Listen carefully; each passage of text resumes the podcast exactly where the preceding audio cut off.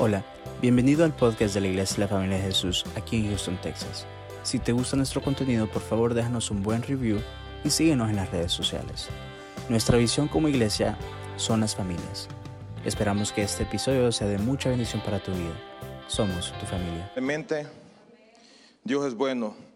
Ya estar en la casa de Él, eso es bueno. Damos gracias a Dios porque hoy me tengo el privilegio de compartir la palabra.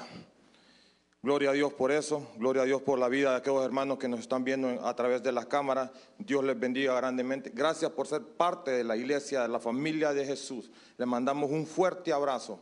Cristo los ama, Dios los ama. En Dios no hay tristeza. Gloria a Dios por eso, hermano. Estamos en un tiempo difícil. Todo el mundo sabe, los tiempos son bastante difíciles. Todos dicen, no, los tiempos son difíciles. No sabemos mañana qué va a suceder. Pero sí sabemos que nuestro Dios vive hoy, mañana y siempre. Por los siglos y por los siglos. Él vive. Gloria a Dios por eso, hermano. Como sabremos, eh, estamos en ayuno y oración. Estamos pasando, digamos, tiempos de, de dificultades, pero cuando estamos en ayuno, en oración, creo que estamos en conexión con el Padre, con el, Padre, el Hijo y el Espíritu Santo. Entonces no hay tristeza, hay gozo. Nosotros los hijos de Dios, cuando venimos a adorar y hemos tomado la decisión a venir a la casa de Dios, nosotros tenemos que venir dispuestos. Venimos dispuestos a buscar la presencia del Padre, del Hijo, del Espíritu Santo. Nosotros no podemos venir a la casa del Señor con las manos en la bolsa. No. Nosotros tenemos que venir con las manos afuera para recibir. Porque el que cree, recibe. Y el que no cree, no va a recibir. Y los que estamos en esta casa creemos. Amén. Estaba leyendo, porque el que busca haya, dice su palabra, y miraba la palabra y decía, me toca enseñar, ¿y qué voy a enseñar, Padre? Pues dame revelación, ¿qué quieres que enseñe? Y venía a mi vida una palabra que me hacía, me daba mucho conocimiento y me acordaba muchas cosas. Y decía, Señor, ¿qué quieres hablar a mi vida? Porque hay veces el Señor dice, yo quiero hablar a tu vida, pero hay veces decimos, no, es para la iglesia. No, no es para la iglesia, es para mí, decía yo. Y es para la iglesia también. Porque si todos somos un cuerpo en Cristo, amén. Entonces yo decía, entonces es para la iglesia, es para el pueblo de Dios, gloria a Dios por eso decía. Esta, esta es una enseñanza, hermano, que le he puesto por título, un corazón sediento del Espíritu Santo. Un corazón sediento del Espíritu Santo. Tenemos al Espíritu Santo cuando nosotros lo recibimos al Señor como nuestro Salvador pero no sabemos en la situación que estamos, cómo lo tenemos. Lo podemos tener triste, podemos tener el Espíritu Santo agarrado, no le damos libertad. Podemos decir, pero es que el Espíritu Santo solo es para mí, solo es mío. No, el Espíritu Santo es para todo. No solo para mí, es para todo. Si nosotros lo tenemos en oración y ayuno, el Espíritu Santo va a estar gozoso. Dios va a estar gozoso a ver las manifestaciones del Espíritu Santo. Y este era un hombre que eh, oraba y ayunaba. Dice la palabra que ese hombre oraba, ayunaba, pero era un hombre generoso. Decía yo, pero ¿cómo que este hombre ora y ayuna y, y, era generoso? Decía yo. Pero este hombre era un romano. Y recuerden que en aquel entonces los romanos no eran bien vistos ante los ojos de Dios. Yo decía, pero ¿cómo que este hombre es, es un soldado, es romano? Decía yo, y no, a este hombre le falta algo. Es generoso, es bondadoso, pero necesita algo más, decía yo.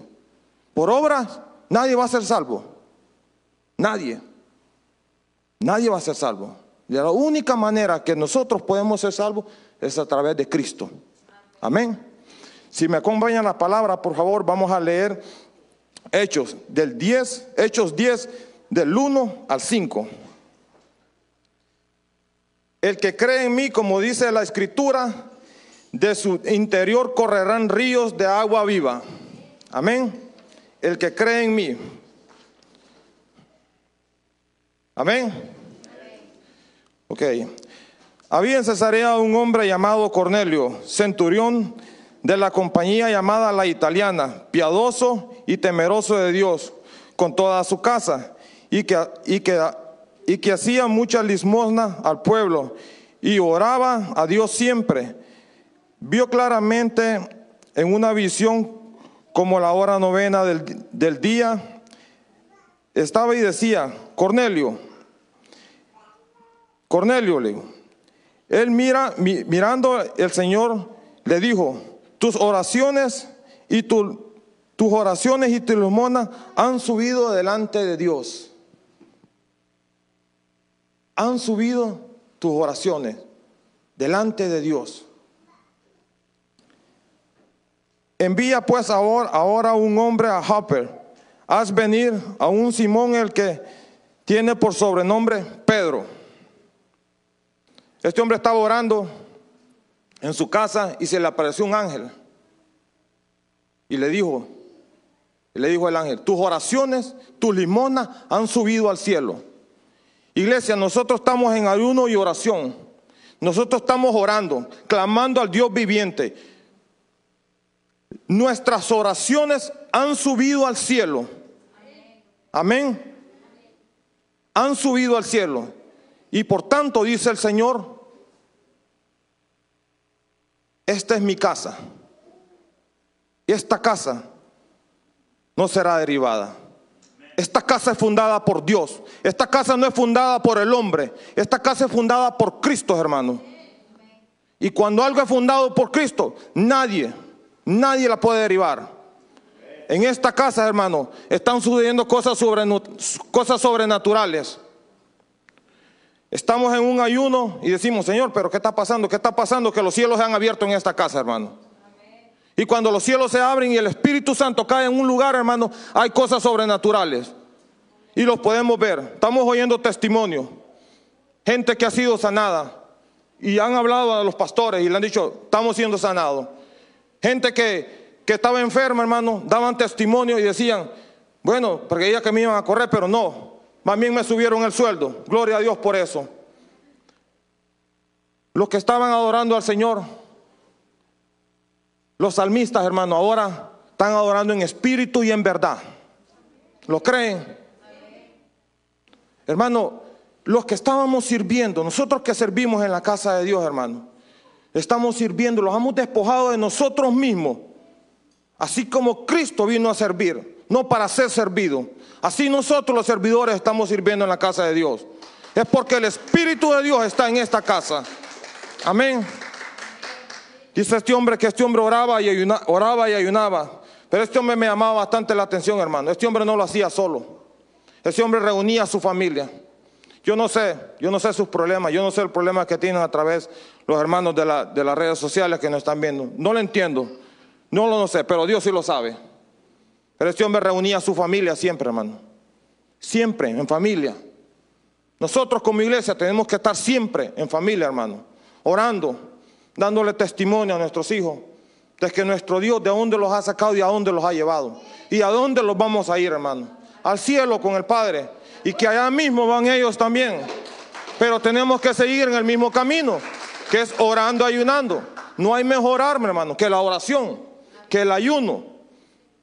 Yo fui un momento, salí del país una vez, fui a El Salvador, gloria a Dios por los salvadoreños, a comer allá buena.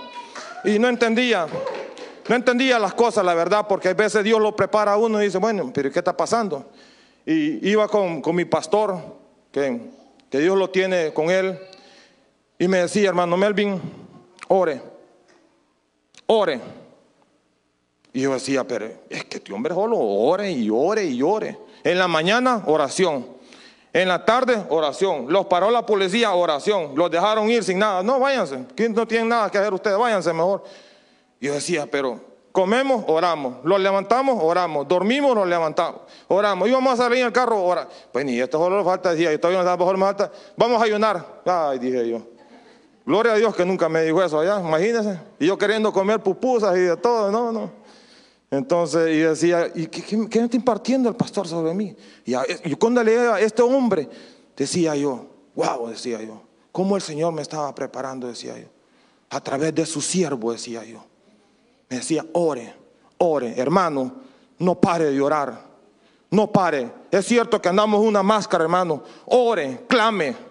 Se levanta, ore a las 5 de la mañana. Nuestro pastor está, está la oración. Levantémoslo, hermanos, a orar. No le pongamos like y dejémoslo así nomás. No, levantémoslo. Oremos, doblemos rodillas. Pongamos el teléfono abajo de la cama, mire, y va a doblar rodillas.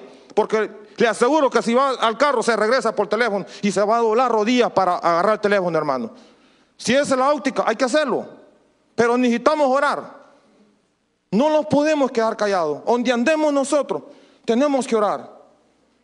Donde vayamos nosotros, en la entrada tenemos que orar, en nuestra salida tenemos que orar, bendecir a nuestros hijos. Tenemos que hacerlo, hermano. Y sigue la escritura diciendo que este hombre era un hombre y le apareció el ángel y se asustó. Y cuando se asustó este hombre dijo, Señor, le dijo, un hombre que no conocía al Señor, lo había escuchado, era piadoso. Señor, le dijo.